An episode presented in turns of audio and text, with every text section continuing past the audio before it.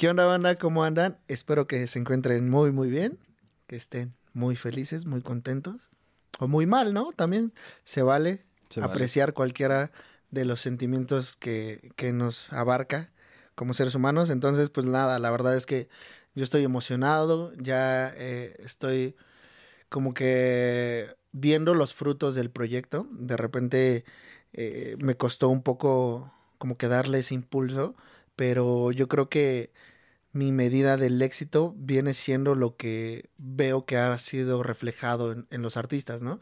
Más que nada cuando, cuando me dicen, no, pues la neta estuvo bien padre la plática, o, o estuvo chido el capítulo, el contenido, shalala, creo que eso es lo que más me llena a mí. Entonces realmente eh, ese sería mi éxito y estoy muy contento con, con el podcast. Muchas gracias a toda la gente que, que nos escucha, que nos ve. Y pues bueno, como siempre, hoy tenemos un invitado que, que también es, es eh, alguien del cual tenemos que echarle todo el ojo, todos los oídos, porque es un artista muy completo. Ahora que estuve haciendo mi investigación quedé sorprendido por lo que, lo que él hace y por lo que ha ido trabajando ¿no? en, en, en su vida. Entonces, pues le doy la bienvenida a Gustavo Vázquez. Él es cantante, compositor y escritor. Bienvenido, hermano. ¿Cómo andas? Muchísimas gracias, muy bien, muy agradecido por el espacio. eh, pues que me brindas de, de platicar aquí contigo y también pues el espacio para que mucha gente eh, pues sepa un poco más sobre pues las cabezas detrás de mucha gente que, que se dedica a esto, ¿no? Claro, ¿no? Porque muchas veces pasa que de repente vemos eh, eh, la obra, la canción, la pintura, y creo que lo bonito está en intentar descifrar lo que quiso plasmar el artista, Sí, pero también viene un lado hermoso que es cuando entiendes al artista y entiendes el por qué, ¿no? Muchas veces interpretamos nosotros a nuestro convenir. sí, Si escuchamos una canción triste, una canción alegre, como que la compramos, ¿no? Decimos, ay, esto queda eh, a lo mejor para mi, para mi relación amorosa, sí. pero de repente hay quien dice, ay, esto queda como mi relación que tenía con mi abuelita, ¿no? Sí, cada quien se pone el saco. Ajá, entonces eso también creo que es lo bonito de, de poder entender la obra de cada quien. En tu caso, ¿tú cómo verías que cuando creas algo, lo haces como con esa intención de decir, quiero que esto lo, lo interpreten como yo lo interpreté o te gusta como que ese misterio? Mm, yo creo que no lo pienso de, de una manera u otra. Yo siempre he creído que, o sea, dejo que mi proceso creativo sea el que, pues, el corazón me dicta. Este, cuando escribo, siempre procuro no estar pensando en, en quién lo va a escuchar o quién lo va a ver o de qué manera lo van a interpretar. Simplemente trato de ser lo más honesto que puedo con mis emociones.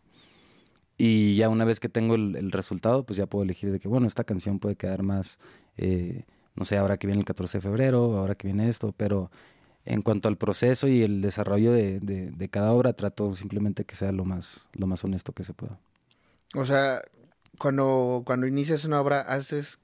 ¿cómo, ¿Cómo es el proceso? ¿Siempre primero tienes como la idea o, o- o no, cómo va? es que, bueno, me gusta partir ya cuando tengo una idea, entonces yo realmente no voy pescando como que mm, la canción, sino una idea principal. Y cuando tengo una buena idea, tardo en, en- en descifrar si la quiero para un poema o si quiero hacer una canción con ella o si quiero hacer una canción que no la voy a interpretar yo. ¿Sabes? Como que este, este tipo de, mm, de caminos se, se- se abren para experimentar.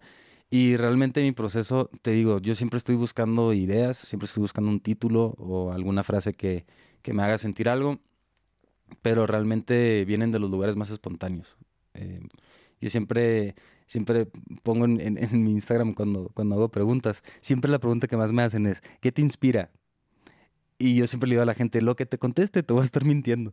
Porque yo tampoco sé, carnal, ¿sabes? Como, o sea, Ok. puedo estar caminando y, y de repente, mm, fíjate, me pasó hace poquito que se me hizo una del- del- de las fuentes de inspiración más raras que he tenido, que estaba jugando beer pong con unos amigos en, en Mexicali y ya todos estaban como que pues un poco ebrios y yo no había tomado ese día. Entonces, como pues yo estaba fuera de, de contexto con, con los Sí. demás, eh, pues yo traía como que los pensamientos así muy sobrios y alguien me dijo una frase mientras jugábamos el juego que se me hizo como una buena idea para una canción y pues de ahí empiezo a escribir la canción mientras estoy en una reunión con amigos y luego ya que agarro la guitarra la termino. Entonces, viene, la inspiración para mí viene de ese, de ese tipo de situaciones. No viene desde el punto de que, ah, me voy a ir a un parque y voy a ver, no sé, voy a esperar a, que llegue el Dios de la inspiración a bendecirme. O sea, no lo veo así, nomás trato de, de encontrar inspiración en las cosas cotidianas y, y sí, generalmente es de esa forma. O sea, como que lo llevas a un momento, ¿no? Como a una situación, a, a, un momento justo eso. Y, y, también eso es como de repente complicado, ¿no? Porque, a ver, ¿tú qué piensas de esto? De repente en, en esta era en la que vivimos, en la que hay muchos artistas emergiendo. Sí. Y eh, está al alcance de todos el poder hacer una canción, una poesía, lo que tú quieras. ¿Cómo ves la sobresaturación de temas. ¿Por qué? Porque la, música ha venido construyéndose mucho tiempo, ¿no? Hay muchas canciones que hablan de amor, de desamor, de odio, de despecho, infinidad de temas. Y que está como al alcance de todos, ¿no? Porque todos lo sentimos y todos los que son músicos pues los plasman en una canción. Para ti, ¿cómo puedes encontrar decir diferente ese te amo que no han dicho la infinidad de músicos que hay atrás. Yo creo que, bueno, primero el tema que mencionabas de la, como sobre saturación. Eh, o sea, yo, yo realmente pienso que, que, es, una, es un regalo y al mismo tiempo es un peligro. Porque mm, antes, cuando habían menos artistas dentro del mundo de la música, yo creo que para destacar tenías que tratar de pulir más tus técnicas y, descansar más en la, en la preparación. Y yo creo que ahorita es lo contrario. No en todos los casos, pero desafortunadamente yo sí creo que, que alguien que se le ocurre hacer su primera canción eh, piensa que es buena por sí sola y nadie tenemos como el juicio de determinar si algo es bueno o no, pero yo creo que cuando te preparas puedes descansar en, en que en que al menos sabes que estás mejorando tus posibilidades para que algo sea bueno o que sea diferente. Entonces a mí siempre lo que me inculcaron fue el tema de la preparación. No de pensar que tienes un talento nomás porque naciste como siendo especial, que yo creo que es lo que pasa ahorita. Ahorita, o sea, todos creemos que somos especiales y está, y está bien pensar así, pero si por un momento pensáramos de que, bueno, que si no nací con, con el talento natural, ¿en qué descanso? Pues eh, y si descansas en tu preparación, yo creo que encuentras maneras de, de hacer las cosas de, de, un modo diferente.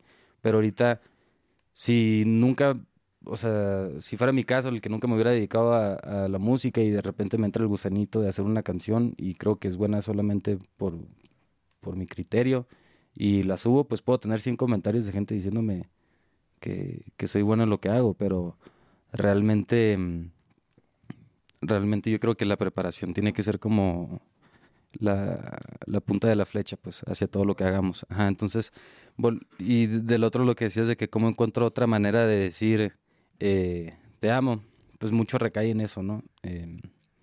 en prepararte y saber, por ejemplo, cómo salir de un bloqueo creativo o cómo encontrar una frase en cosas cotidianas que te suceden o otro tipo de eh, figuras literarias que te pueden desbloquear un poco eh, el proceso creativo que, estés viviendo. Eh, entonces, para mí, yo siempre lo he dicho, para mí es la, disciplina y la preparación. Yo no, creo mucho en, en, todo el rollo de que el talento porque se te ocurrió y tienes esta epifanía. para mí es como que, como que quieres mejorar tus posibilidades o quieres que se te ocurra algo que no se le ha ocurrido a nadie, que también está muy difícil. Este, Pues prepárate. Pues. Está muy chido, ¿eh? Está, o sea, me, me recuerda mucho como esta parte de el, la disciplina o, ajá, la disciplina le gana al talento, ¿no? Sí. Que realmente creo que sí funciona de esa manera porque te da esa apertura, ¿no? Cuando tú tienes esa, esa disciplina, pero que ya tienes esos recursos, puedes utilizarlos, ¿no? Y empiezas a, a simplemente a escoger qué es lo que quieres usar o, o, tan solo en cómo puedes transmitir tu idea, ¿no? En tu caso, ¿cómo ha sido ese crecimiento que dices eh, que ha sido como eh, disciplinándote? Pero ¿cómo fue? ¿Fue así siempre o, sientes que ha ido como...? No, yo creo que mi rollo con lo, del, con lo de escribir y todo eso va desde, el momento en el que me empecé a dedicar como a la música, que fue hace 11 años, ahorita tengo 24, pero yo empecé a los 13 con mis hermanos. Y mm, yo era baterista. Em, empezamos el proyecto y de los 13 a los 15, que yo me dedicaba solamente a tocar la batería dentro del grupo, eh, yo me empecé a alejar por mi gusto de tocar batería. O sea, yo sabía que, que de mayor o de adulto no iba a hacer eso. Entonces siempre me despertó como el interés de aprender a componer. Porque, pues pienso que, que, que, es una ventaja y es una herramienta muy fuerte poder componer porque tus éxitos pues dejan de depender a veces de, de que estés bien, con otro compositor o de que algo suceda entre tu relación con esa persona y, y de pronto te quedes sin canciones. Y siempre me gustó mucho la parte de las letras. No más que eh, de más chico, yo creo que escuchaba como la mitad de la música que escuchaba era en español y la otra mitad en inglés. Y yo empecé a componer a los 16.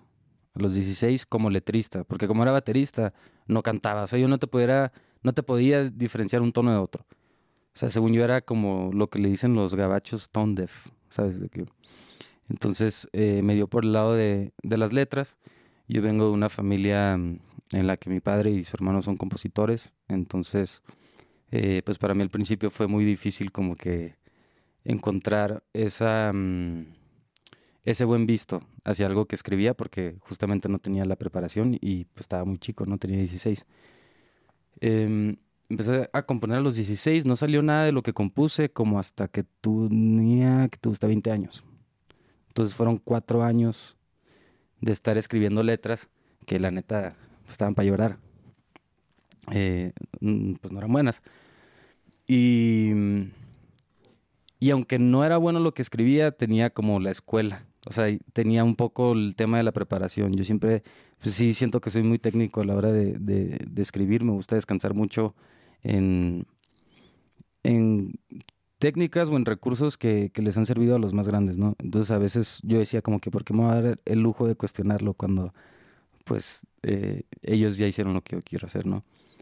Y de los 20 a los 22 seguía escribiendo letras, pero ya me gustaba un poco más lo que hacía. O sea, ya, ya sentía que estaba dando como que algo de fruto, pero todavía no estaba muy convencido de que me puedo dedicar a esto, ¿sabes? Y a los 22, bueno, antes de esto, la razón por la que me gustó mucho escribir es porque yo de chico em, era muy impulsivo. Entonces, por ejemplo, a mí me hacía enojar la, maestra y era el que le, contestaba feo, pues, ¿sabes? Em, o me pasaba de que, no sé, si me ardía porque estamos jugando un juego de básquetbol y, algo me hizo enojar, eh, siento que, me expresaba mucho a través de, de, mis palabras, pero mm, no tenía mucho filtro con lo que decía, era muy impulsivo, simplemente. Y en el momento que empecé a escribir, todo eso empezó a cambiar y justo lo vi una frase de un amigo que se llama Farid Diak, eh, le mando un saludo, pero en un video vi hace como dos días un TikTok que él decía de que mm, el dolor que no transformas lo transmites. Entonces empezar a escribir para mí fue, fue una manera de, de, transformar eh, lo que quería decir o el impulso que quería gritar o mm, eh, sí, básicamente en ese tipo de situaciones fue cuando empecé a agarrar un amor por la escritura, pues porque me di cuenta de que me podía quedar calladito y sentirme más satisfecho con lo que le decía al papel que con lo que le podía decir a cualquier persona. Y sí, siento que tuvo un cambio en mi personalidad muy grande desde el momento en que empecé a escribir. Entonces... Eh, Digamos que fue como que una forma de aterrizar. Ajá. Fue una, sí, y me di cuenta que, que si era bueno para tener la última palabra en una discusión, eh, podía ser bueno en, en, escribirla de otra manera, pues, y encontrar esa manera creativa de hilar dos puntos diferentes que, que puedan traducirse a, algo que, que, transmita a la gente emocionalmente. Y mm, a los 22 ya tenía entonces seis años escribiendo y, y me rompieron el corazón. Ajá. Entonces, esa primera ruptura para mí fue la bendición más grande que me ha dado, porque realmente a partir de ahí fue cuando cuando se desencadenó una serie de eventos que, que me hizo encontrar mi propósito y, y, saber a lo que me quiero dedicar. Em, en el momento que yo pasé por esa ruptura, yo tenía la idea guajira en mi cabeza de que en algún punto de mi vida quería escribir un libro. Este, entonces, cuando me terminaron, empecé a escribir el libro esa misma noche. Y es el, el libro que saqué, que se llama El Callejón de las Estrellas, que mm, relata a base de poemas y de frases el momento en el que me terminaron hasta el momento en el que me pude fijar en alguien más. Eh, como todo el proceso del duelo. Y una vez que lancé el libro y que vi la, la, el, la aceptación que tuvo con, con el público y, y, la demanda y todo eso, llega la pandemia. Llega la pandemia, para ese entonces mis hermanos y yo nos estábamos separando como agrupación. Y... ¿Ahí todavía seguían juntos? O sea, antes de pandemia. Sí, pero es que sacamos el último disco y como las tres semanas nos separamos. Pues. Eh, entonces, llega la pandemia, yo tenía mi libro en la mano y agarré la guitarra. Yo nunca había cantado en mi vida. Ah, no inventes. No, sí. O sea, hasta ese punto todavía no. Sí, hasta ese punto yo nunca había cantado. Tío, yo no podía reconocer un, un tono diferencia de otro. Y hay una página de mi libro que dice una frase que dice: Tu error es llamarle amor a quien te quita el miedo a estar sola. Y dije: Creo que esto puede funcionar para una canción. Y escribí la primera canción que escribí en mi vida que fuera letra y melodía. Este, y escribí una canción que se llama ¿Quién te crees? Entonces, esa fue la primera canción que, que, que escribí, o sea, como canción completa. Y luego el mismo día hice una que se llama Te Juro. Que es, esas dos son las que hasta la fecha tienen más reproducciones en, mi, en, en mis plataformas. Y luego escribí una el día siguiente que se llama Montserrat y así me fui. Agarré hilo con lo de la composición. No lo dejaste, de ahí agarró. No lo dejé, pero eh, empezaron a salir las primeras oportunidades para que otra gente me grabara esas canciones. Y había algo en mí que no quería, no quería soltar eso, porque mm. sí lo sentía como muy personal y pues, es, o sea, eran frases como que a base de mi libro, a base de, de mis vivencias y, y, dije, pues no sé cantar, pero yo, yo voy a hacer que esto funcione. Y, y en pandemia, eh, pues estuve aprendiendo a cantar, pero a escondidas, güey. Sí, ¿Por sea, qué a escondidas? Pues porque me preocupaba mucho lo que fueran a decir de mí, güey. Pues porque cantaba así de feo, pues, o sea... Hay una, me acuerdo mucho ahorita que me ibas platicando. Ajá. Hubo un artista aquí que se llama, que se llama eh, Christopher Cruz, que nos comentaba que cuando tienes, eh, que uno ya nace de alguna manera con una expectativa a lo que puede ser, ¿no? Arquitecto, músico, -huh. O sea, simplemente es encontrar el camino hacia lo que, hacia lo que quieres llegar. Sí. ¿En tu caso crees que fue así? O sea, por el hecho de que vienes de una familia que se dedica a, a la música, a, a, la escritura, ¿crees que por ahí ya fue moldeando tu camino desde, desde niño? ¿O crees que, que no? no? No sé, no sé realmente porque cuando, digo, cuando yo empecé en la, en la agrupación, paulatinamente mi gusto por, por mi instrumento pues iba decayendo. Eh, y luego cuando me despertó el interés por, por componer, eh, que tuve que aprender mucho de, de, de, mi padre, yo estaba en esa etapa de la adolescencia en la que no le quieres hacer caso a tus papás, pero al mismo tiempo, o sea, como te digo, siento que, que lo que él me aconsejaba para que yo mejorara como compositor, no, no tomaba el consejo tal cual, pero lo que siempre tomé en cuenta y es lo que más le agradezco es el tema de la preparación. O sea, si él me decía, oye, ¿sabes qué? Deberías de agarrar un curso de letras de no sé qué, o deberías de estudiar un poco de esto, lo que sea. Yo de adolescente rebelde era como que, ay, no, él no sabe lo que yo tengo en mi cabeza. Sí. No, o sea, que piensan todos todo los... Todo era rebeldía. ¿no? Ajá, todo era rebeldía.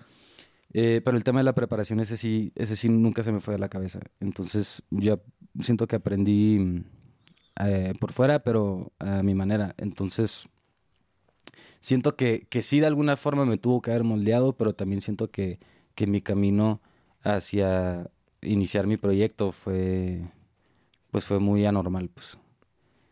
Este, entonces, digo, estamos en este punto de la pandemia, donde dije, voy a, voy a hacer esto, voy a hacer que funcione. Y, y yo, o sea, nunca le dije a mis amigos, nunca, nunca le dije a nadie. Era un secreto, era mi secreto más grande. Pero era tu secreto por temor a, a, a digamos, que a que lo juzgaran, a que, a que lo menospreciaran, sí. que no era como que lo indicado antes. No, es que, no, es que ni siquiera, mira, esto está muy interesante. Cuando alguien no cree en ti, ¿no?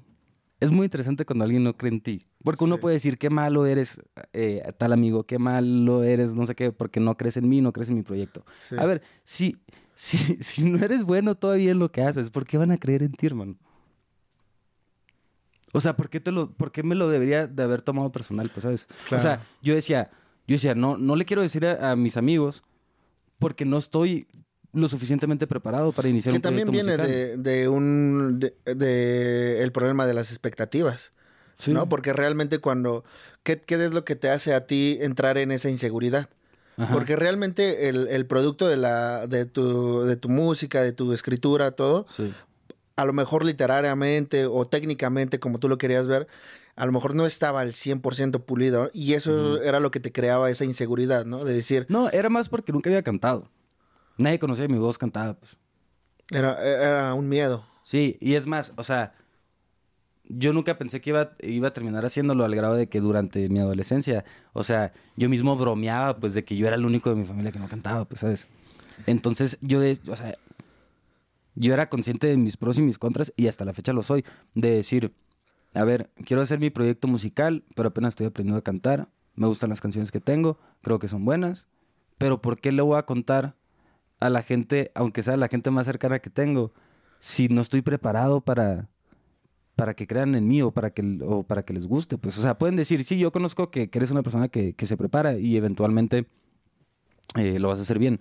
Sí, está bien, pero este tema de que, de que, ah, esa persona es mala porque no cree en mí, o es un mal amigo, o es un mal eh, primo, o, o- o lo que sea, a mí se me hace una barbaridad porque si, si no estoy preparado para, para hacerlo y no está bien lo que hago, no tienes por qué creer en mí. O sea, tú no tienes la obligación de pensar que me va a ir bien cuando yo no estoy lo suficientemente preparado. Pues. Sí, si tú no crees en ti, ¿cómo esperas que la gente crea en ti? Mm, Puede ser, o sea, yo, yo creía en mí que eventualmente Ibas a. Iba, ajá, iba a lograrlo, pues, pero no necesitaba la validez eh, externa, porque a veces cuando tú tienes una idea antes de ejecutarla y se la platicas a alguien y esa persona te da la validez, tú sientes una satisfacción como si lo hubieras logrado cuando ni siquiera has empezado tu proyecto, pues. Ok. Entonces yo no quería esa, es, yo no quería esa validez porque ni siquiera sabía si la iba a tener. Pero yo creo que, que es mejor trabajar en, en silencio y, y armarte un plan y, y hacer las cosas cuando realmente te sientes listo, pues, ¿sabes? Y sí me pasó de que después varias gente se empezó a enterar y yo sí supe de amigos muy cercanos que en su momento eh, eh, les tuve mucho cariño, que de repente, mm, o sea, veía que habían mandado un mensaje que decía de que ya viste que el Gus va a sacar sus canciones, de que te vas a cagar de la risa y ese tipo de cosas, pues, ¿sabes? Y yo lo veía y decía, pues sí, o sea, no, no, no, no tienes por qué creer en mí, o sea, ¿por qué tengo que tener esta idea de que, de que voy a ser bueno en, en lo que hago? ¿Por qué he de sentirme especial o, o con un talento de que, no? O sea, nomás para mí es enfocarme y, y, y prepararme. Y ya, o sea, no, no, no, no creo en otra cosa, o sea, de verdad. ¿Y hoy en día te sientes listo? Sí, claro, si no, no hubiera empezado. Pero te digo, siempre muy, muy consciente de mis pros y mis contras. O sea, yo, yo lo que quiero, el, el cambio que tuvo para mí empezar a escribir, eh, siento que es algo que, que mucha gente debería de hacer como medio de, de expresión. Eh, así como dicen de que ah, todos deberían de aprender a tocar un instrumento. O no sé, que tal vez no te vayas a dedicar a eso, pero es una práctica que, que es muy sana y, y, de mucha reflexión.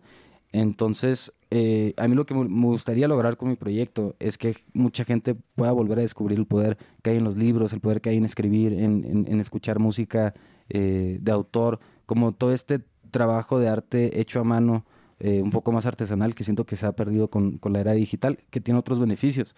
Em, pero eso es lo que, lo que a mí me gustaría inspirar en mi proyecto. Entonces, yo teniendo claro mi propósito y evaluando mis pros y, mis contras, soy em, consciente de, de- las cosas que tengo en, en- en- en contra, pero, pero no deja que me distraiga. O sea, tengo dos años apenas que empecé a tomar pues, clases de canto para animarme de que hacer mis rolas y todo, y yo sé que yo no soy un, intérprete. Pues, o sea, yo mañana, eh, si voy a la voz, ahí todos los concursantes pues, cantan mejor que yo, ¿sabes? Pero yo no estoy, yo no estoy en esto para, para eso, pues. O sea, yo no estoy aquí para hacer un Whistleton que te va a hacer, eh, no sé, grandes intérpretes, pues, ¿sabes? O sea, yo estoy aquí para que mi voz sea un vehículo de mis letras. No al revés. Yo canto porque debo, no porque puedo. y siento que es la diferencia entre el cantor y el, y el cantante. ¿Y tu, ¿Y tu motivo es ese? Sí, o sea, poder expresar... Eh, o sea, ¿tu motivo más allá de la música va en las letras? Sí, 100%, sí. O sea, la, la, música siempre va a ser mi primer amor y siempre voy a tratar de darle la, la prioridad a eso porque es lo que más disfruto. O sea, lo que más disfruto es componer una canción. Eh, me encanta el escenario, me encanta poder contar las historias de mis canciones. Después eh, presentar un poema a base de una canción y después presentar la canción y que la gente se vea la experiencia de, de cómo se me vino la canción a la mente, eh, qué pienso de esa situación eh, sin una métrica, pero en prosa, y, y, luego escuchar una canción. O sea, eso para mí me, me, llena mucho, pero sí, sí mi trabajo quiero que vaya un poco más allá de la música como, como letrista. Por eso tengo lo del libro, voy a sacar mi segundo libro y me gustaría en algún futuro o sea, tengo otras cosas de que eh, pues me gustaría hacer guiones de, de series y escribir mi, mi, propia serie. Como que siento que justo la, la preparación que te da de, de, clavarte en un tema como las letras, eh, te das cuenta cuando te quieres ir a otra área, que hay que prepararse de otro modo, pero las bases y los pilares siempre, siempre son, son los mismos. Pues. Wow. Hablábamos un poquito hace rato de, sobre la diversificación, ¿no? De el poder eh, tirarle como a otras áreas y poder experimentar también, ¿no? Para, para probar e incluso nutrir la que, la que hoy en día haces, ¿no? Por ejemplo, la música, este, si a lo mejor checas la ilustración, no sé, infinidad de, de, áreas que hay, ¿no? En tu caso, ¿hay, ¿hay alguna que te gustaría como experimentar que dijeras, ahorita lo que me decías de, de la parte de los guiones, ¿no? O sea, me suena, me suena increíble y aparte me suena sacarte de tu zona de confort, ¿no? Porque es, es otro tipo de, literatura y, es otro tipo de narrativa. ¿Para ti hay alguna otra que, te gustaría experimentar? De momento no. Eh, es que lo, que lo que más me gusta, te digo, pues es estar escribiendo, pero hay veces que, que te que te encasillas un poco cuando estás muy clavado en, en un área. O sea, de repente, por ejemplo, escuchas una conversación que es un buen diálogo o que pueda o que pudiera funcionar como una escena de una novela, por ejemplo. Sí. Y me gusta escribirla y decir como que ah, cómo me gustaría de que poder escribir lo que sigue de esta conversación para otro tipo de de, de, medio artístico, pues, ¿sabes? O sea, que no sea la canción o que no sea otra cosa, pues. Como em, revolucionarla, ¿no? Ajá, nomás me gusta mucho el, el el poder que tienen las, las palabras. ¿Y no te pasa esta una que a lo mejor en tu caso que tú eres eh, como que estás preparado, que de alguna manera eres técnico, ¿cómo puedes eh, a, utilizar esta preparación y aparte el lado creativo, el lado digamos romántico y poderlo encontrar? O sea, ¿cómo funciona en tu cabeza decir, hoy escuché a lo mejor sobre este tema de, de este, no sé, eh, la procrastinación en el artista y quisiera plasmarla. O empiezas escribiendo como la idea y luego los tecnicismos o cómo, cómo es el proceso. De, eh, yo en, mi música, al menos, eh, todo lo que canto lo, lo vivo. Ajá. Eh, por, por, eso me gusta el, el, término de cantautor, porque siento que compositor es más como de oficio de que, oye, queremos una canción para el mundial, haz una canción de fútbol y tienes 10 años sin agarrar una, una pelota de fútbol. Como, eh, a mí eso no, no, como que no me, no me satisface mucho, pues, ¿sabes? O sea, no me motiva mucho. Entonces, trato siempre de, de escribir de, de, de, lo que me ha pasado, como decías, por ejemplo, el, el tema del romance. Y cuando tengo como una carga emocional muy fuerte, eh, como alguna ruptura o que te estás enamorando o lo que sea, a mí me gusta tener primero una idea eh, sobre la que quisiera escribir o si ya escribir alguna frase o lo que sea, y alrededor de eso ir escribiendo libremente y luego hacer una selección de lo que de lo que más me guste. O sea, yo cuando escribo una canción no parece que estoy escribiendo una canción porque puedo tener un tema que diga, te fuiste, y yo empiezo a escribir como si fuera mm, una escritura libre, literalmente. De que te fuiste porque me habías dicho que no sé qué, entonces yo te contesté que... Así. hasta casi como si fuera un freestyle. Sí, sí, sí. y, y sale de esa improvisación, salen palabras o imágenes que me gustan. Y, y ya es como meter esa imagen al cuarto con el título que, que, que tengo y, y empezar a, a elaborarlo, pues. ¿Y no te cuesta aterrizar ideas? No, porque mm, siento que mm, la verdad no juzgo, no juzgo lo que hago cuando lo hago. Eh. Pues siempre el, el juicio, el juez y el artista no pueden estar sentados en la misma mesa. Entonces, mucha gente que tiene como muchos bloqueos o así es porque están, es- están haciendo un juicio sobre lo que están escribiendo y ya le están poniendo esta etiqueta de que si está bueno o está malo. Pero, ¿por qué juzgas algo que, que, que, que estás sacando? O sea, que estás improvisando. O sea, si nadie lo va a ver más que tú en ese, en ese momento, ¿por qué te importa que no sea bueno? Pues, o, que no te guste, o que sea muy trillado, o lo que sea. Entonces, eh, a mí no me cuesta trabajo empezar a, a soltar la pluma porque no estoy pensando en lo que estoy escribiendo. No, no estoy haciendo un juicio sobre ello. No, no, no escribo para hacer una buena canción y no escribo para hacer una mala canción. Escribo para hacer la canción de lo que estoy sintiendo. Si ya que se acaba la canción, la escucho y no me gusta y no la quiero compartir, pues ese ya es mi tema. Pues, pero en el momento en el que estoy haciendo el proceso, me da igual si está, si está bien o está mal, porque si llega a estar mal, eh, pues entonces ya estás un paso más cerca de hacer algo que, que esté bueno. Y siento que ahí también es cuando el artista puede caer un poco en el tema de la pretensión, de que, ah, soy bueno porque saco buenas canciones. Y es como que, pues, pues estás sacando lo que, lo que quieres, nomás. O sea, sí, y sí, eso hacemos todos, o sea, todos sacamos nomás lo que, lo que nos gusta, pues, ¿sabes? Pero siento entonces que tal vez el buen artista es el que tiene buen criterio sobre decidir de qué es bueno lo que hace y, y, y qué es malo. Y todos lo tenemos, pero yo trato al menos de que lo que sea y si mi criterio está bien o está mal, que sea algo que viví, que sea algo real.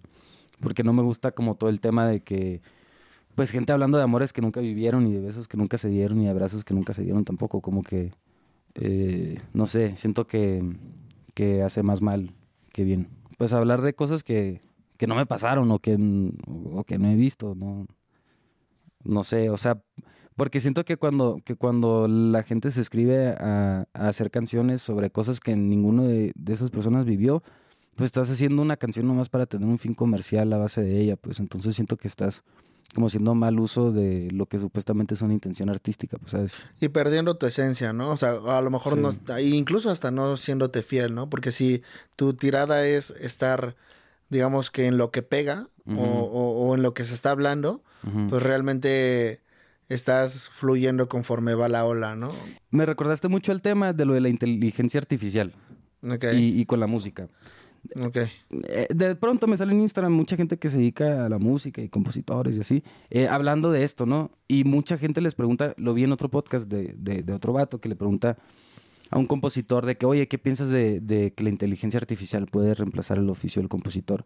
Y ellos te dicen, te hablan con este romance de que, de que no, porque lo que viene del alma y del corazón es algo que no tiene réplica y, y todo eso. Y estoy de acuerdo con eso. Pero también son los mismos compositores que cuando se juntan a componer con gente que no conocen, a hablar de algo que a nadie le pasó, dicen, el coro tiene que llegar antes del minuto, el esquema de la rima tiene que ser este, eh, tiene que estar el coro, eh, la melodía tiene que ser tal, el título tiene que estar en menos de cuatro palabras. O sea, le ponen filtros y filtros y filtros y filtros a su proceso de composición que la inteligencia artificial son ellos, pues. Es lo mismo que hace la máquina. O sea, la máquina analiza los temas, las palabras que están en tendencia, eh, la estructura de la canción que está en tendencia, analizan absolutamente todo y te arrojan algo en base a eso. Es lo mismo que hacen los muchos de los compositores cuando se juntan, pues. Oye, no, es que ahorita tenemos que hablar la palabra la tóxica. Lo de la tóxica está pegando. Entonces vamos a hablar de la tóxica y que el coro llegue antes de tantos segundos, que los versos nomás sean de, que las estrofas sean de cuatro versos, eh, que el precoro dure dos y, y que la intro no dure más de dos vueltas, que sea una vuelta o que entre directo. Sin meterle la fórmula Le, me- ajá, le meten la fórmula a todo y dicen que están preocupados por la inteligencia artificial. Carnal, tú eres la inteligencia artificial, ¿sabes? La única diferencia entre tú y la máquina es que la máquina no necesitas llevártela a un sound camp para que te haga esa canción que estás buscando, pues. ¿Sabes? Entonces, este escudo de que no, porque viene del corazón y que no sé qué, carnal, si tu proceso creativo depende de, de estas fórmulas y de contar cosas que nunca pasaron, nomás para vender. El peligro no empezó ahorita que, que está el chat GPT y, todas estas cosas de, inteligencia artificial. El peligro empezó cuando tú empezaste a componer para satisfacer a esos algoritmos, pues, ¿sabes?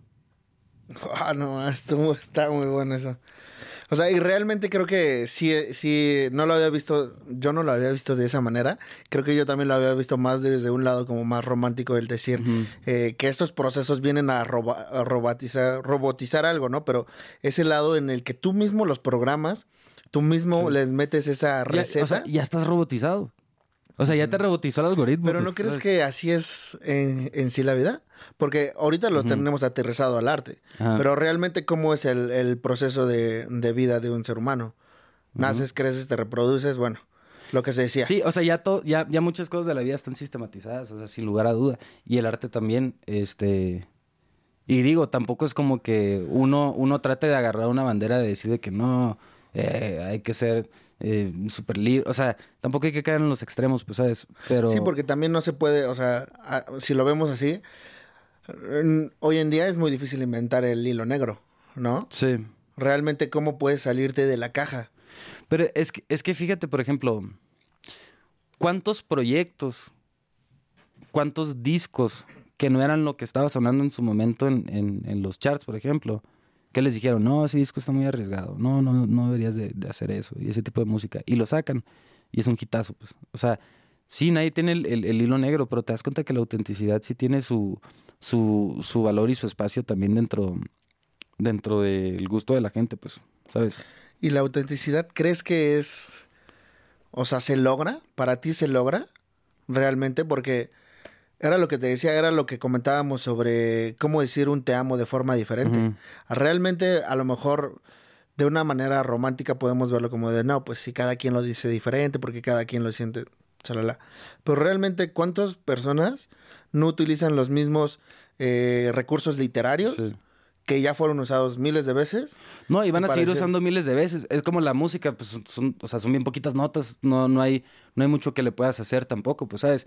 Pero yo creo que la, la, la autenticidad, yo creo que cae en, yo creo que recae en la conciencia de cada uno de saber lo que está haciendo, pues, ¿sabes? O sea, no sé, puede que alguien me escuche y diga, no, a mí eso no, no se me hace que este cuate sea auténtico, pero pues, si para mí, o sea, si yo no estoy pensando en tu juicio cuando estoy escribiendo y no estoy pensando en cuántos streams va a tener y no estoy pensando si, si nada, pues yo creo que, que hay algo de, de autenticidad ahí, pues, ¿sabes? También... ¿Y no, no crees que sería lo mismo aterrizado en la inteligencia artificial? ¿Cómo? O sea, si, si de todos modos, eh, digamos, cada quien le va a meter ese algoritmo que para él le identifica como una buena canción. Que también se pueda replicar, dices tú. Sí.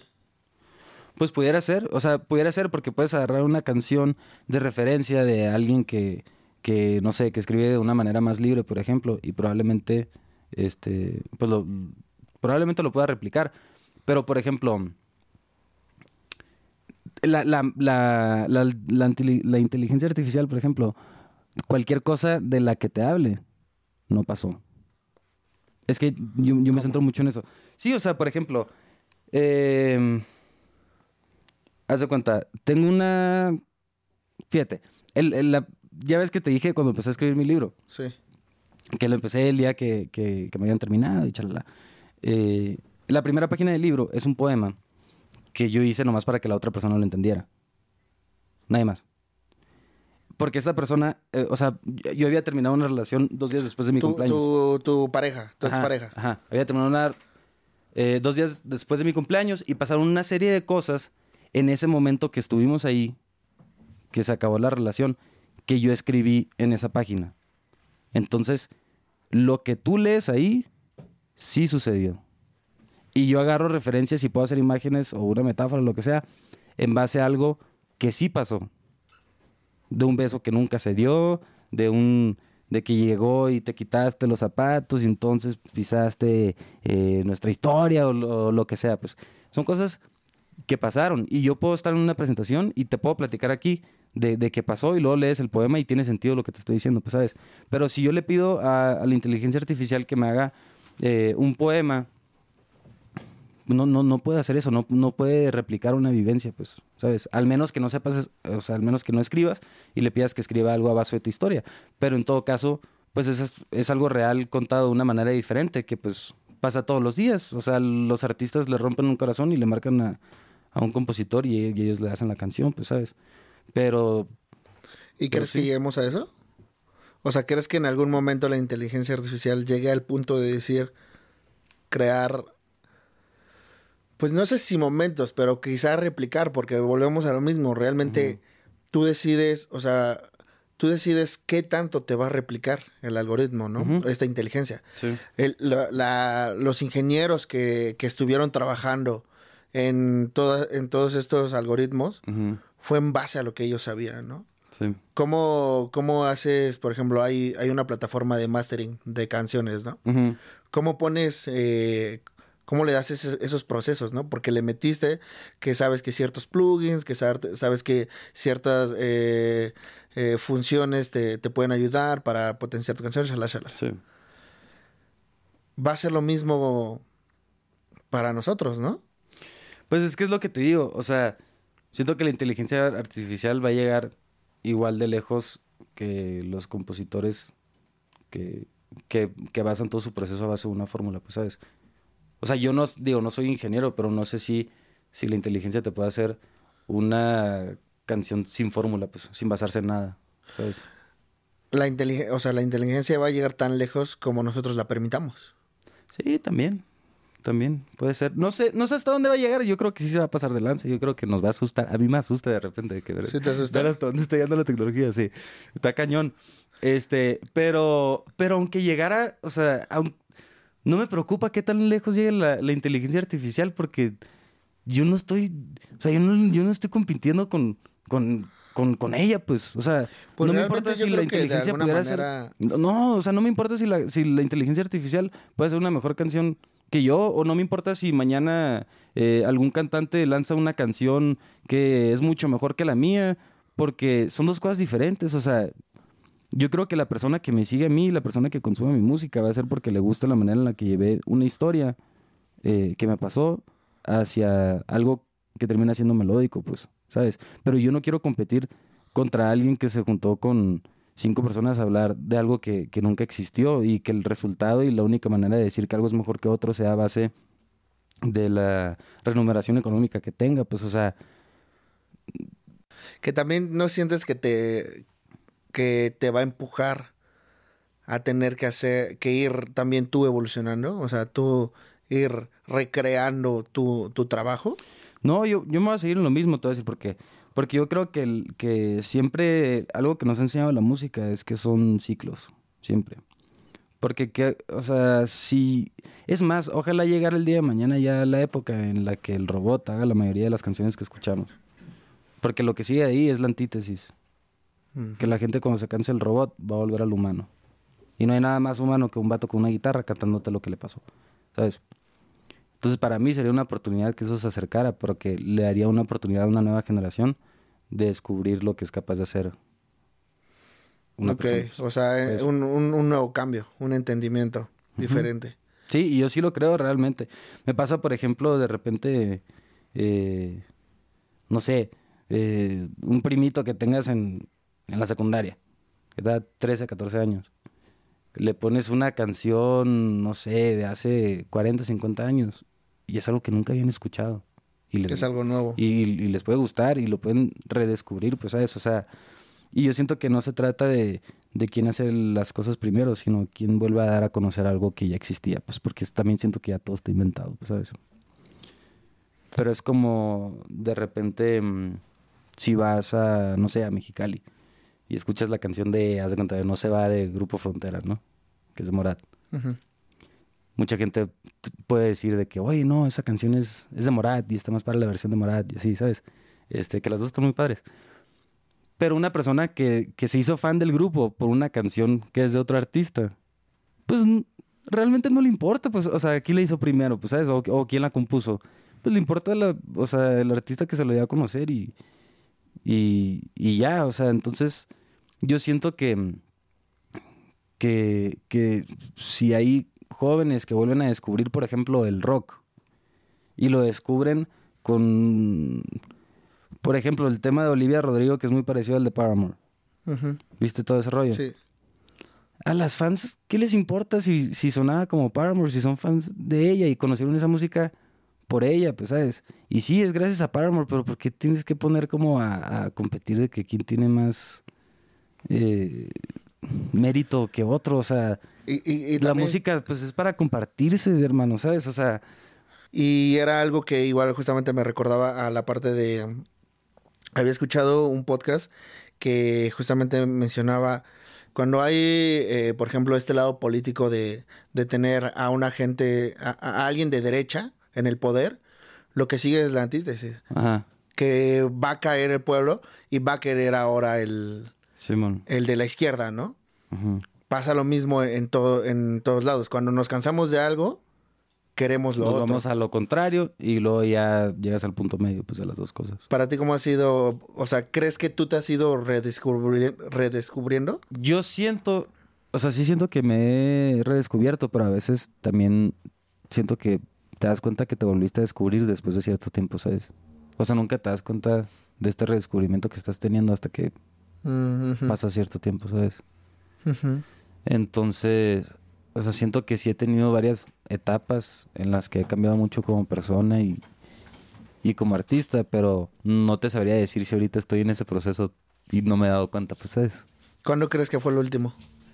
Yo soy, yo soy muy sensible, hermano, soy muy emocional. Este, entonces eso hace que, que pues, que me enamore, ¿no? Y que, y que luego... Eres enamoradizo. Eh, no sé si enamoradizo, porque realmente, o sea, yo considero que me he enamorado dos veces nomás en mi vida, pero las dos han tenido una fuerza emocional. Eh, sí, la, la última vez que pasé por un duelo, siento que mm, fue muy interesante, porque no era la primera vez que pasaba por uno, entonces sabía que había una luz al otro lado de, del túnel. Eh, ¿Sabías? Sí, sí, porque siento que pues vas aprendiendo con el tiempo, de que no Sí. todo está perdido, ¿sabes? Aunque parezca que, aunque parezca que sí. Pero lo que voy con esto es que la última vez que inicié un proceso de, de, duelo, eh, me di cuenta de una cosa, de que el duelo no se trata de la otra persona, se trata de ti, ¿sabes? Porque la otra persona ya no está. Entonces, cual- cualquier cosa que tengas que trabajar tiene que ser pues, a tu interior y no puedes decir, es que la otra persona, es que la otra persona. No, es más como que es un rollo más personal, más introspectivo, siento. Y siento que, que, que he crecido mucho como persona en muy poco tiempo porque me di cuenta de todo lo que era capaz de hacer por alguien más que no era capaz de hacer por mí mismo, pues, ¿sabes? Y cuando cuando te das cuenta de todo lo que dejaste de hacer por ti, ¿sabes? Como que pero que eres capaz de hacer por otra persona, te das cuenta de que el veneno de tu crecimiento no es el duelo que estás viviendo o no es la persona, digo, en casos más comunes, ¿no? Eh, sino que el, el veneno eres Tú. eres tú, pues, que no te dejas avanzar, pues, ¿sabes? Que piensas que tienes que estar acompañado para llegar más lejos o, o no sé, este... Entonces, para mí fue un momento bien emocionante el de abrir los ojos y decir, no manches todo, todo el tiempo ahora que, que tengo para dedicarme, pues, ¿sabes? Para escribir, eh, para pensar en mí, para poner en mi carrera de que antes que cualquier otra cosa. Y es muy impresionante cómo pues, una puerta se cierra y, y otras se abren. Y me ha pasado las dos veces que he estado en una relación en la que salgo. Escribo como, como, como loco. Te da un Este, material increíble, ¿no? me da, me da muchísimo material. y más emocionante que de eso es que si tú estás en una relación y estás todo el día hablando con una persona, eh, pues bueno, al menos en mi caso, como que no me da tiempo de hablar con. O sea, no hablaba con otra gente porque no me interesaba, ¿sabes? O venía aquí a la Ciudad de México y. Y pues qué, o sea, a lo que tenía que venir y ya. Y, y de pronto de- despiertas este lado de- de tu cabeza que te da el tiempo, la emoción para escribir todo lo que quieres escribir y aparte empezar a moverte y tener un crecimiento Eh, no nomás como persona, sino que también se da reflejado en, en, las otras áreas de tu trabajo, pues, ¿sabes? Y sin duda es algo que, que me pasó. Ahorita me siento más feliz que nunca, estoy más motivado que nunca. Este, y siento que me volví a descubrir porque cuando pasas mucho tiempo con alguien y de pronto estás solo, pero estás en una buena etapa de tu vida y de tu carrera y todo, eh, te das cuenta de cosas que pensabas que no te gustaban, pero que sí te gustan, pues, ¿sabes? Como por ejemplo la Ciudad de México, ¿sabes? Sí. Y pues ahora estoy viviendo aquí, pues, ¿sabes? Em, ¿No crees que también eso viene de una codependencia de una persona, de tener a una persona? Sí, puede ser, pero también ahorita no me siento así. Eh, te digo, pues, uno pasa por, lo que tiene que pasar y, y sentiría que fuera una codependencia si ahorita, si te dijera que, ah, hermano, sigo así, pues, ¿sabes? Como... Eh, pero también creo que, que hemos tratado de enfriar mucho el amor, güey, y las relaciones, güey. O sea, ya a todo le ponen nombre, güey, ¿sabes? A todo lo bautizan con un nombre, güey. Ah, es que eh, tienen tanto tiempo sin hablar, pero soñaste con ella. Ah, tienes el proceso del no sé qué, del enigma de no sé qué fregados, pues, ¿sabes? o de mm, que ya todo es codependencia, o todo es. O sea, todo ya, ya tiene un, un, adjetivo, pues, ¿sabes? Ya todo tiene un nombre, ya todo tiene una etiqueta. Cuando se nos olvida que el amor, güey, te, güey, el amor te enloquece, güey, ¿sabes? Sí, cuando estás ahí pierdes fronteras, ¿no? Sí, güey, y, y, es, y es parte de, y no todo tiene que ser, no, no todo tiene que ser malo, güey, no todo tiene que tener como una etiqueta. Te digo, es que yo no, veo esos videos, pero me salen, güey, de que, de que, ah, no puedes estar dos días sin hablar con alguien, ah, es el trauma del no sé qué, del... No, hermano, pues estás enamorado, güey, estás perdido, estás loco, estás vuelto loco, güey, estás tonto, ¿sabes? O sea, eh, sí, estás, sí, güey, estás ciego, güey, o sea, punto. Y, y entonces yo no trato de verlo mucho como que, ah, eh, eh, qué síntoma tenía o qué padecimiento tenía de, de, de, emocional o qué trauma traía yo del pasado, qué herida traía sin sanar. Nada, carnal, estaba enamorado y, y ya, güey, ¿sabes? Y, y, pues ya, y si se acaba y te duele mucho, pues mira, escribes muchas canciones, eh, reflexionas, mejoras como persona, güey. Eh, no sé, no trato de, de, de, darle muchas vueltas al asunto, hermano. ¿Para, para ti qué es el amor? Para mí es una bomba, güey. Una bomba. Híjole, una, una amiga me está diciendo ayer una, una definición, güey, que me había mandado por, por WhatsApp, de un libro que le digo que era algo de que de que el amor es una tragedia, de que a veces impuesta, a veces... No me acuerdo cómo era la frase, pero está bien fregona. Pero la neta, pues para mí yo creo que es el... el... Es, pues, la locura, güey. O sea, yo sí creo, güey, que, que el amor, güey, es como... Como esta pócima, güey, que... Que te hace... O sea, que te eleva y que te tumba, güey, ¿sabes? Que es Indefinible también es, es, que es indefinible, güey, exactamente, güey. Eh, digo, el amor hablando del, tema pues, romántico, ¿no? Del enamoramiento, pues todo ese rollo. Pero a mí me encanta, güey. O sea, te lo juro, güey. Yo he estado noches así llorando con el corazón roto y decir, decir, güey, pues es parte de, güey. O sea. Y siempre lo has sabido, o sea, entiendo que a partir de tus relaciones, de las rupturas y todo eso, pero eh, el hecho de pasar por todas estas emociones, tristeza, depresión, felicidad, todo, ¿cómo, o sea, ¿cómo te has dado cuenta? ¿Cómo has tú aterrizado como a esos pensamientos que mencionas? No sé, siempre me ha dado la oportunidad de sentir mucho, güey. O sea, yo nunca voy a ser alguien que va a tratar de, de esconder sus emociones. O sea, yo, yo me enamoro, güey, y y se va a entrar toda la cuadra, carnal, ¿sabes? o sea, y lo grito por los cuatro vientos. Soy lo que le dicen el hopeless romantic, pues, ¿sabes? Sí, sí, sí. sí. La neta. Y, y, me pongo a escribir, güey, y hacer rolas y preparar, que si la sorpresa, que si, que si el otro, güey, ¿sabes? O sea, se me hace algo, güey, bellísimo, güey. Y cuando se acaba, güey, este, pues pagas, pues es cuando te llega la, la, la factura, ¿sabes? Pero aunque he tenido o sea, una relación que me encantó, güey, y otra que pues más o menos, eh, yo no cambiaría, güey. O sea, ni un segundo, güey, del momento en que estaba enamorado, güey. ¿Sabes cómo, güey? O sea, no, lo intercambiaría, güey. No te arrepientes no, no, no, no. de sentirlo. No, es lo más, güey, es lo más fregón del mundo, güey, estar enamorado, güey. Cuando es correspondido, ¿no? Y tienes una relación sana y todo, pues. Eh, Y sí, güey, o sea, te, te digo, güey, o sea, yo tenía noches así de que de esas que te despiertas en la madrugada y estás llorando acá. Y, por ejemplo, también el tema de llorar, güey. Me encanta llorar, güey. Me encanta llorar, güey. O sea, neta, güey, lo agradezco, güey. Agradezco tener la oportunidad, güey, de sentir, güey. Es tu desahogo. Sí, güey, y de sentirme en un punto bajo porque ya sé que nomás, ya nomás queda para arriba, pues, ¿sabes? Sí. Sabes que vas de salida. Y, y te digo, yo estaba en esas situaciones, güey. Y pensando de que, pero pues qué fregón que, que fue, güey. O sea, qué fregón. Se sufre en proporción a lo que se ama, güey. Exacto. ¿Sabes? Sí, justamente. Entonces, güey, cuando algo se acaba, güey, estás sufriendo un chorro, güey. Es porque quisiste un chorro, güey. Sí. ¿Sabes? Y si quisiste tanto como estás sufriendo, güey. Entonces no fue tu culpa que algo se acabara, güey. Pueden ser mil cosas, güey, ¿sabes? Entonces, ese sufrimiento, güey, me hace entender, güey, que, hice las cosas bien, güey, ¿sabes? O sea, que me di la oportunidad de enamorarme, güey, y que, manches, conoces... eh, hay una frase que una canción que no he sacado que dice, hay personas con las que descubres planetas y otras descubren planetas en ti, güey. Porque enamorarte, güey, descubres planetas con otras personas porque conoces a su familia, güey, a sus amigos, güey, sus gustos, sus miedos, güey. eh, todo, güey. Todo el universo que una persona carga por sí misma, pues, ¿sabes? Pero también tú como persona descubres un chorro de cosas de ti, güey, ¿sabes? Claro.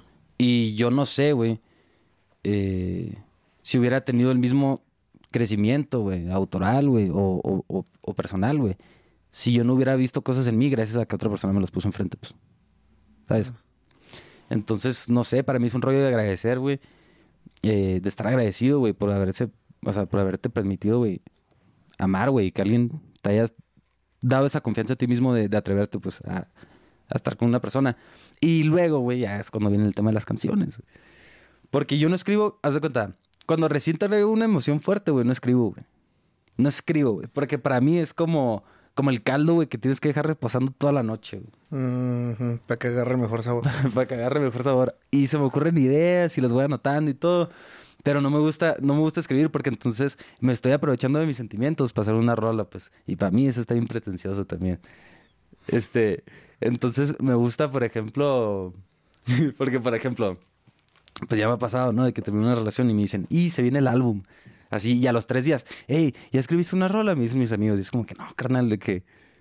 O sea, no, pudiera, pues sí, pero pues, pues tampoco, ma- tampoco soy masoquista, pues, ¿sabes? Sí. Pero pues vas escribiendo cositas, güey. O sea, ya de que ya te conocen, ¿no? Que dicen, nada, ya, Eh, ya- ya Gus se vienen las rolas. al Gus ya lo cortaron, se viene una buena Sí, rola. sí, sí, sí. Pero a mí me gusta esperarme todo lo que pueda, güey. Porque en el momento, güey, que agarre la, la guitarra, voy a tener bien fresquecito el recuerdo de todo lo que acabo de, de vivir, güey. Pero con la honestidad, güey, de escribir cuando ya tienes claridad, güey. Ujú. ¿Sabes? O sea, sí tienes que dejarlo eh, enfriar, incluso para poderlo Sí. aterrizar bien, ¿no? Sí, sí, sí. Y, y... Sí, yo tengo esta teoría de que... La escuché, la, la escuché por otro cuate, de que lo, lo primero que voy a decir, que es el rollo de que las canciones ya están hechas, güey. O sea, todas las canciones del mundo, güey, escritas, güey, están en, en un iCloud acá. Sí. ¿sabes? Entonces, que la inspiración es ese momento en el que, en el que te cae una y ya tú la agarras y, y la haces tuya, pues, ¿sabes? Sí. Pero para mí el proceso de componer una canción es el proceso de descomponer una canción, güey. Porque yo siento que, que para mí el- proceso de las, de las canciones, como que las canciones ya están, ya están arriba en, en una nube. Y, y nomás en el momento de inspiración es cuando estas canciones bajan a, a tus manos, ¿no? Es una teoría que escuché por ahí. Eh, y me gusta mucho esa teoría porque siempre lo he sentido así, como que te digo, para mí el proceso de componer una canción es el proceso también de descomponer una canción, porque es como la, la escultura de David, en la que le preguntan al, al cuate que le hizo, de que, ¿cómo le hiciste para hacer en mármol a David? Y dice, nomás le quité todo lo que no era David. ¿Sabes? Para mí aterrizar, Mm. para mí aterrizar una canción es nomás quitar la neblina, güey, que no te deja ver todavía el verso y la melodía y el título, pero ahí está. Y si la forzas, y la forzas, y la forzas, eh, pues te va a quedar un David ahí medio chueco, pues. ¿Sabes? Sí, sí, sí. Para mí el proceso de componer es, el proce- es un proceso de paciencia, güey.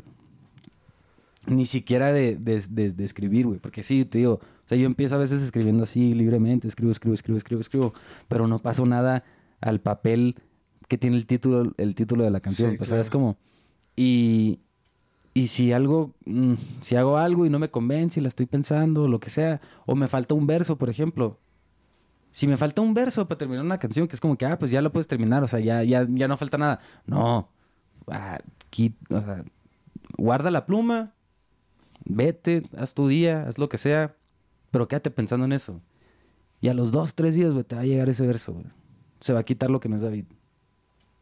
¿Sabes? ¿Y cómo sabes en qué momento ya, Lo, ya es David? ah, lo sabes, güey. Lo sabes, güey. Lo sabes porque lo sabes. O sea, cualquier compositor sabe de ese momento en el que se te ocurre lo que estabas esperando que se te ocurriera, pero no se te ocurría, güey. Porque es como... Es el, es el mismo sentimiento como si reconocieras algo ya, güey. O como cuando traes una, una palabra en la punta de la lengua y no te acuerdas de qué palabra te quieres acordar. De que, ah, ¿cómo se dice esto en inglés? Y como que, ah, la traigo en la punta de la lengua, no me acuerdo. Sí. Ya existe la palabra, güey. Nomás tú no la ves ahorita, ¿sabes? Entonces para mí es como que el verso ya existe, güey. O sea, ese verso ya está en la nube. Todavía no lo puedo ver. Vamos a darle chance. A que salga cuando quiera. Cierta, hay, hay- está en un libro que se llama El Poder de la Hora, que, que, que viene, no, no, no, perdón, en el de Deja de ser tú, de Joey Dispensa, que, que habla sobre la, la, la mesa está ahí porque tú la pusiste ahí y porque tiene un motivo de estar ahí. Si tú la cambias en otra posición, te, te va dando in- un futuro diferente. A que si hubiéramos grabado allá, a que si hubiéramos grabado acá. Sí, como el, la- el efecto mariposa es. Ándale, algo así. Entonces, de alguna manera todo está ahí. Simplemente es de que tú lo... A ver qué se revela. Ajá. Sí. Y tú lo, tú lo vas de alguna manera como manifestando, ¿no? Ajá. Realmente lo vas haciendo. Sí. Si tú quieres componer, ahí está la canción. Si, tú, si tú quieres hacer un éxito, ahí está el éxito. Ujú. ¿Cómo llegas a él? Es lo que tú vas a decidir. Ujú. Pero ahí puede estar, o sea, los, cami los Sí, miles de caminos ya están Simón. definidos. Oye, hermano, vamos a pasar a una, a, a una dinámica que tenemos aquí en Jaque al Artista. Te voy a dar, tienes del 1 al 8, tú escoge un número y va a salir una pregunta. ¿Sale? A ver cómo la contestas. A ver, échame, ¿qué número escoges? Seis. ¿Qué obra tuya pondrías en una cápsula del tiempo? Que se quedará permanente en la historia, ahí, para siempre. Mm, es una canción que todavía no sale, pero que se llama A la luz de un error. A la luz de un error. Voy a esperar todo lo que tenga que esperar antes de sacar esa canción. Se escucha muy bonito ese título, la verdad. Ok, vamos a, vamos a escucharla. Todavía no tiene fecha entonces. No. Hay que esperarla Hasta que tenga que esperar. Sí. A ver, échame otro número. Eh, cuatro. Mm. Ok, si solamente pudieras hacer una obra más, la última de tu vida, ¿de qué la harías? ¿De qué hablaría? ¿Sobre algún tema en específico? La última de tu vida. Si tuviera que hacer la última obra de mi vida, eh, yo creo que le haría una canción a mis papás. Hablándole a tus papás. Sí. Ok. ¿Sobre qué? Agradecimiento. Agradecimiento. Pues ya, eh, hermano, pues agradecerte el, el- el rato que, que estuvimos acá. La neta estuvo bien chida la plática. Eh, si llegaron hasta acá, qué chingón. Ya se la saben, pasen a, a escuchar a Gus. Estoy muy agradecido. Pues, ¿qué se viene, hermano? ¿Qué, qué, qué se viene de nuevo? ¿Qué va a haber de nuevo? Se viene. Gus? Mira, el segundo libro se ya, Es un hecho. sí, eh, ya tiene título y todo. ¿Ya está terminado? No, pero ah, no me falta nada. Traigo, probablemente esté terminado, pero traigo el desorden de que tengo unas cosas en la compu, otras escritas a mano, otras en el teléfono, y así entonces como que toca ordenar de que las últimas cosas. La parte fea de organización. Ajá, la parte fea. em, se viene pues más música.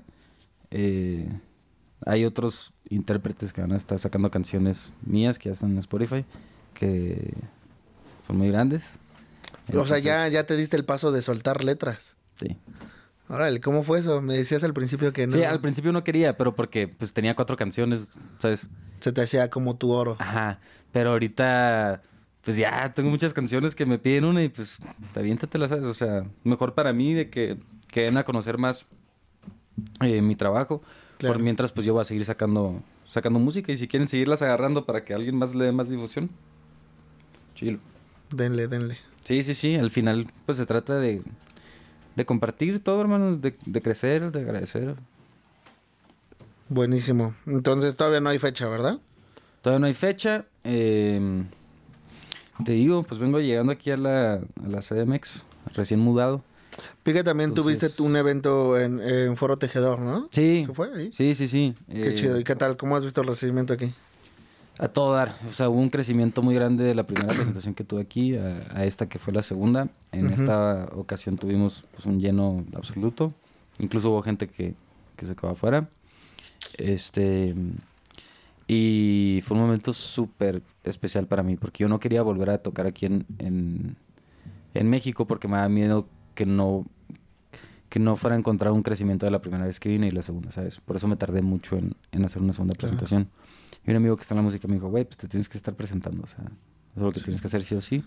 Y, y, y lo hice con algo de miedo, la verdad. Pero cuando pues vi la, la respuesta y que, que se nos llenó el aforo, eso es una cosa. Eso es una cosa, pero otra es pues que la gente me coreó las canciones, incluso habían poemas que me coreaban, que creo que eso está, está interesante también. Y, y, pues nada, ya quiero volver a tocar, estoy esperando que me fecha. ¿No, ¿No tienes fecha todavía? No, pero ya quiero hacer otra. Pues Ya que se arme la siguiente y ahí vamos a estar. Sí, hermano, claro que sí. Ya, sí. pues Sí, nada, hermano, darte las gracias. Qué chido No, que aceptaste ti, estar por acá. A ti, güey. ¿Algún último mensaje que quieras dejar? No, eh, nada, que escuchen mucha música y ah, que viva el rock. que viva el rock y acepten el cambio. Ya, pues ya se la saben, banda. Muchas gracias. Esta semana le vamos a estar duro con Gus, nuestro invitado de la semana. Y esténse atentos. Bye. Jaque